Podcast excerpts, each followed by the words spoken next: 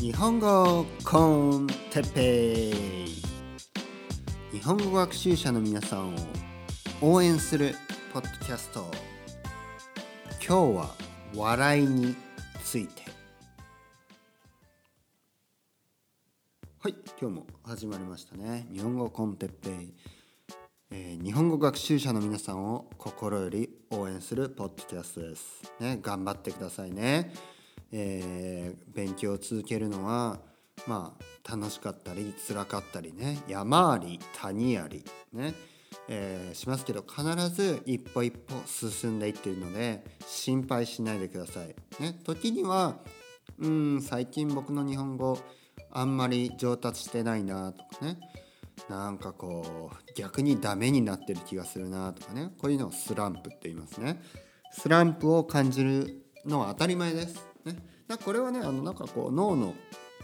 なんかこう学習のねなんかあの典型的なよくあるパターンってやつでスランプを感じるっていうのはね当たり前らしいです。ただあの心配しないでほしいのは必ず一歩一歩進んでますんで、うん、あの勉強をやめない限りは必ず上達してるのでこれはあのスランプっていうのは、ね、ある意味気のせいです。ね、そうかスランプを感じるだけで毎日勉強してればあの必ず上達し続けてます。ね、だからあまり心配しないであの続けてくださいね。でも逆にやっぱり勉強をやめてしまえばあのスランプでも何でもなくて勉強をやめてしまえばそれは当たり前にあの少しずつね忘れていきます。これあの筋筋トレ？筋トレ？あの筋肉トレーニングですねジムとかに行って筋トレをしますねこれとすごい似てます。うん、あの毎日毎日やればまあ、毎日だね、まあ、筋トレの場合は2日に1回とかね3日に1回の方が効率的っていう話もありますけど、まあ、あのあの定期的にね筋トレを続けていけば筋肉っていうのは必ずついていきます。ね、もちろんプロテインとかねしっかりタンパク質をとってあの筋トレを続ければ必ず筋肉がついてきます。うん、で脂肪は落ちていく、ね、結果は出てくる。ただあのやめるとねこの筋肉が落ちるのも早いんですね。ブーっていう風にねなんであのよくハリウッドスターとかで、ね、なんかこう結構マッチョな、ね、こう役役柄でグッてね一瞬でこうもうほんと半年ぐらいのトレーニングで体がでっかくなって、ね、わあムキムキだ、ね、なんかマッチョマンだなっていう風になってもあの撮影が終わって、まあ、次の役役柄とかでね、まあ、またあの普通のね筋肉のないあの役だったりするとパッてこう戻ったりしますよね。あれいつも早いなすごいなと思いますけどね。あのまあその役柄で変えなきゃいけない時はあの体のね体を大きくしたり小さくしたりまあそういう時はまあいいでしょうけどあの普通にね筋トレをしたりとかあともさっきねあの語学学習を続けてやっぱりこうどんどん上達してるのにやめるとこう落ちるのも早い。ね、まあこれもまあその語学学習のね厳しい現実ですね。リアリティです。うん、ただあのこのやめるとすぐに忘れる、ね、すぐにこうあの能力が落ちる、まあ、こういうネガティブなね、えー側面だけにフォーカスするんじゃなくて僕はやっぱり勉強語学学習っていうのは続ければ必ず伸びる、必ず上達する。こういうポジティブな側面にフォーカスしたいですね。えーそのまあ僕はですね音楽をずっとやってました。ね。まあ、やってましたっていうのは、まあ、今でもギターを弾くんですけど本当にプロになりたい、ね、そのバンドであの CD を出したい、ね、そういう CD を出してもう CD じゃないな。あの音楽をねやっていきたい。というふうにな思いで大学生の時からあのバンドを組んで、ね、ライブハウスで演奏したり、ね、毎週スタジオに入ったり、ね、毎日ギターを弾いて歌ったりねそういうふうにしてました。うん、でこの音楽とかあとアートですね。人によっては絵を描いたり、えーあとは何があるかな、うん、特にアート系のことですね。芸術的なものですね。あの写真だったりね。いろいろ。こういうのっていうのは実は上達まあ、上達はもちろんします。テクニック的には。で例えば音楽で言うと、まあ、僕がやってたのはパンクとかね。ロックとかそういうジャンルの音楽ですけど。あのねうまければいいかっていうとうん。そのうまくなくてもこうなんていうかなうまくなくその技術的にはですね技術的にはねテクニックねテクニカルなあの側面で言うと技術的にはうまくなくてもかっこいいあのパンクロックとかねかっこいいロックンロールっていうのはあるんです。ね、たくさんむしろそっちの方が多いです。ね、逆にこうテクニックとしてはうまいけどなんか魅力的じゃないなっていうギタリストとかねたくさんいますよね。それはほとんどアマチュアの人たち。ね、テクニックあるけどなんかかっこよくない。逆に言うとテクニックはないけどかっこいいパンクロッカー、うん、かっこいいロックンローラーこういう人がたくさんいるんですね。だから芸術っていうのはあのうまくなればなるほどいいわけでもうんうまくない方がいいわけでももちろんないしこうなかなか難しい。うん、それに比べて語学ね僕はあのその音楽をね、まあ、ある意味諦めてえー、英語の勉強にシフトして英語の勉強を始めて一番最初に思ったことはあこれはいい勉強すればするほどあの努力の結果があの目に見えて、ね、目に見えてっていうのもなあのこれは言い方言い回しですね実際はあの聞こえるねこう聞こえたり口で話したりするわけですけど、まあ、成果が目に見えて目に見えて分かるっていうのは明らかに分かるっていうことですね。明らかにあ僕の英語は良くなってるなっていうのがあの本当に実感できるこれがあの音楽っていうのはなかなか難しかったですね。うんなのでまあそのいいか悪いかとかねそのテクニックが悪くないかとかそういうのがまた分からないそういうあの深さ。でそういうのがま芸術の良さでもあるんですがそれが芸術の厳しさでもあります。それに比べて語学語学学習っていうのはそのやればやるだけ必ずあの上達する、ね、単語は増えて、ね、あの文法は分かり発音は良くなり、ね、リスニングスキルが上がって理解力が深まりあと他人とねそうやってこうコミュニケーションが取れるようになる、ね、テレビが分かるようになるニュースが分かるようになる新聞が読めるようになる映画が、えー、分かるようになる、ね、全てがこう必ずえ結果としてね勉強の、え勉強した分だけ、え結果がついてくる、ね、これが語学学習のすごくこうまあまあいいとこです。ね。うん、なのでそのスランプをね感じてる人もあ今ね現時点でちょっと日本語最近 ダメだなっていうふうにね思う人もいるかもしれないんですけどそこは心配せずに続けてください、ね、必ずあなたの日本語は上達してます、ね、上達してる。必ずわかる。あの良くなってる。昨日よりも、えー、一昨日よりもね良くなってる、ね、で今日よりも明日は必ず良くなります。なのでそこはあのうん。応援してますよ。立ち止まらずね。止まらずに歩き続けてくださいね。えー、ちょっと前置きがまた長くなりました。今日はお笑いについて、うん、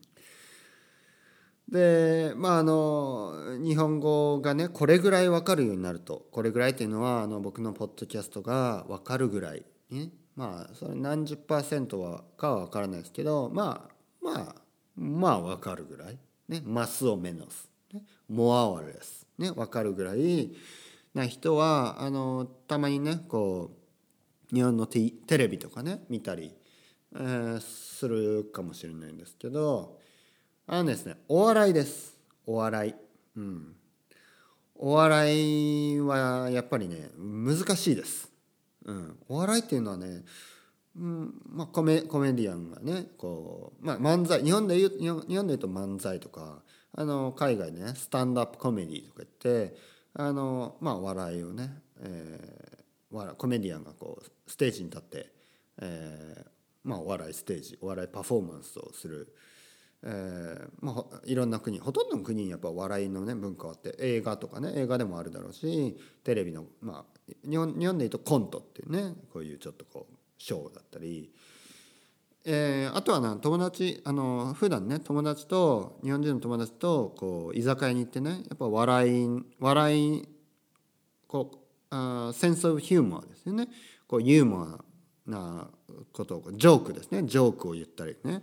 えー、しますよね。冗談。ね冗談を言ったりあのブローマーとかねスペイン語のブローマーとかチステとかねいろいろいますけど。ででも分かんない、うん、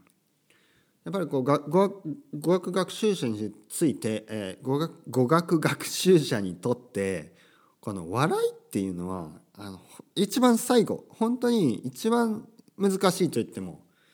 あのいいと、ね、一番難しいと言ってもいいぐらい難しいジャンルですね。難しい分野の、ね、難しいことです。うん。あの僕もですね英語スペイン語をね勉強してきているわけですけどやっぱあのまあ難しいですよね。うん。あの笑いを理解するっていうのはうんその言葉を理解するだけではなくやはりその国の文化だったりその国について深く深く知らなければなかなか難しい。あともちろん笑いのあのトピックにもよりますよね。うん、笑いのトピック、ね、笑いのジャンルが例えば、まあ、英語のスタンダスタンダップコメディであの例えば日本の話だったりね、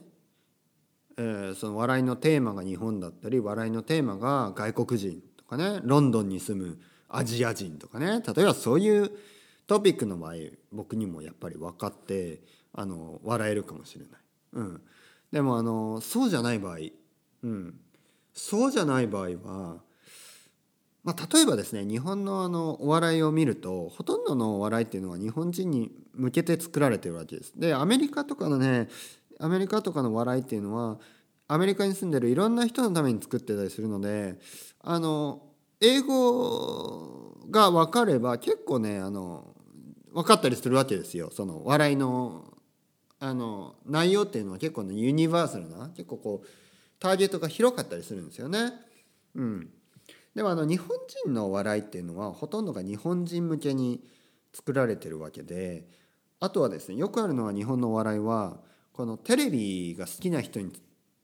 テレビが好きな人に向けて作られてるわけですよね。なのであの今まで子供の時からずっとそのテレビを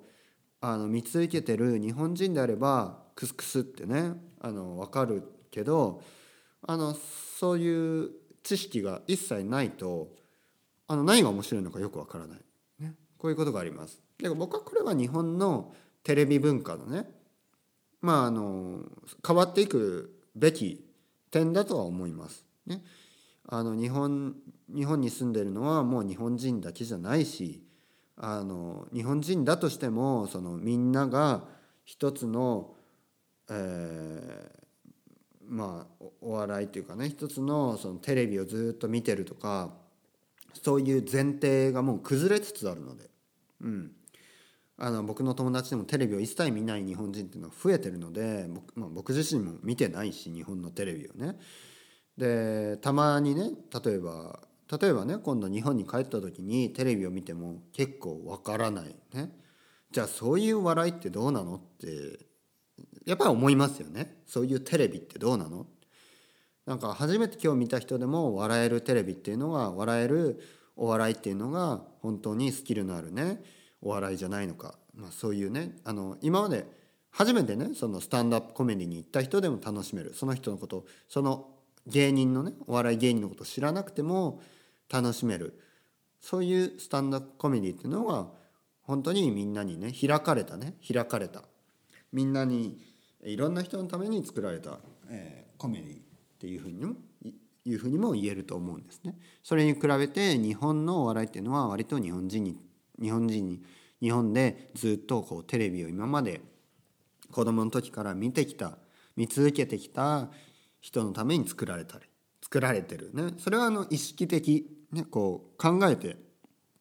あのお笑い芸人がやってることでももしかすると無意識的、ね、あまりこう考えそんなことは考えたことなくて自然にやってしまっている。かもしれない。まあでもあのまあ外から見ればね外国人ね外国人から見れば日本のお笑いっていうのはなんかつまらないっていうふうに言ってしまえるわけですね。うん、でもちろん日本に長く住んでいる外国人の人で日本語が分かるようになればわーってね面白く笑える。一緒日本人と一緒になって笑えるっていう可能性も高いですよね。でもあのここで言いたいのはあの笑いが分からなくてもまあ心配しなくていいよっていうことです。うん、あの言葉の勉強っていうのはあのやっぱり自分が興味があったり自分が得意なジャンルっていうのが必ず出てきます。ね、それは自分の母国語自分の自分の国の言葉で、えー、自分が聞いていて好きなこととかね自分があのよくチェックしている内容だったり分野ジャンルですね。そういうものを外国語で聞いてもよくわかる。逆に言うと、えー、そうじゃないとわからない。例えば僕で言えばあの僕は大学であのビジネスのね勉強をしてでまあその後もやっぱりそのビジネスとかね経済とかねそういうものがあの興味があって自分なりにね本を読んできたり例えば英語を勉強した時もまあ、今でもスペイン語を勉強している時でもあのポッドキャストとかそういうものでこのビジネスだったりねマーケティングだったりねそういうのを選んであの聞いたり読んだり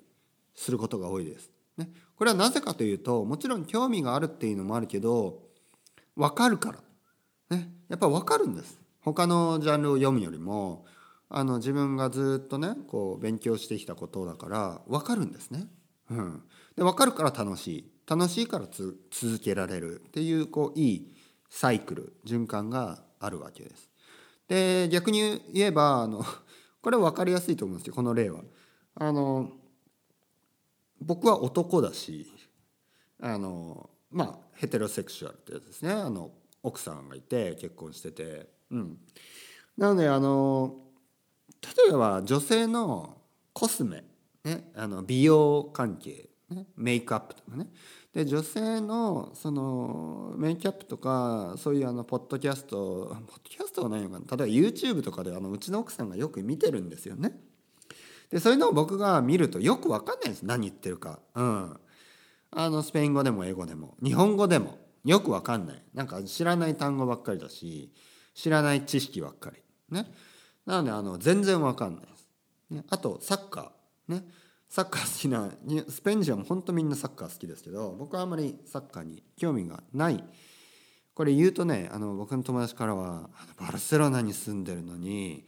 もったいないねみたいな。でも興味ないから。しょうがない。ね。興 味興味ないからって言っても怒んないでくださいよ。ね。興味ないからって言ってもあのバルサね頑張ってほしいですけどでも僕はあんまり興味ないんだ。うん。でそう今日言ってるのはそのやっぱり人にはそれぞれ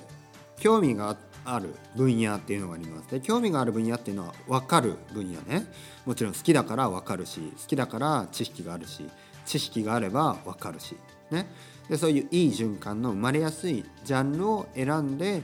勉強を続ければいいと思います。なので日本語を勉強してる人でも自分の母国語、ね、自分の国の言葉でどういうものが自分は好きかっていうのをもう一度考えてみてね、それに合ったようなあのジャンルのものを読めばいいと思います。ね、なのでスポーツが好きだったら日本語でスポーツの記事を読んだりスポーツのポッドキャストを聞いたり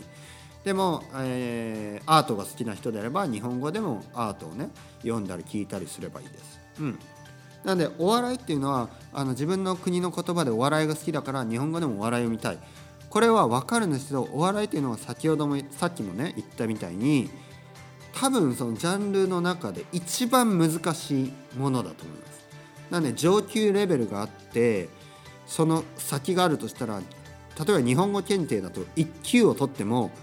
日本人の笑いはわからない人がほとんどだと思います。なのでその日本語検定とかねそういうそういうレベルじゃないっていうことです。お笑いっていうのはちょっとうんもう一つねこう世界の違うこと、うん、日本に長く住んでえー、日本語をねもっともっと聞いてじゃないとわからない、ね、ものでもあるのでちょっとねそこはあんまりあの悩まなくてもいいと思いますよ。逆にあの他のジャンルでねこう日本語の勉強を続けてもらって。まあお笑いはお笑いでねあの楽しいですけどわからないわからなくてもいいっていうそういう結論で僕はやってます。スペイン人のね笑いなんてね僕にはね分かんない時も多いです。でもねそれでいいと思います。それではみんなまたね。チャオチャオ。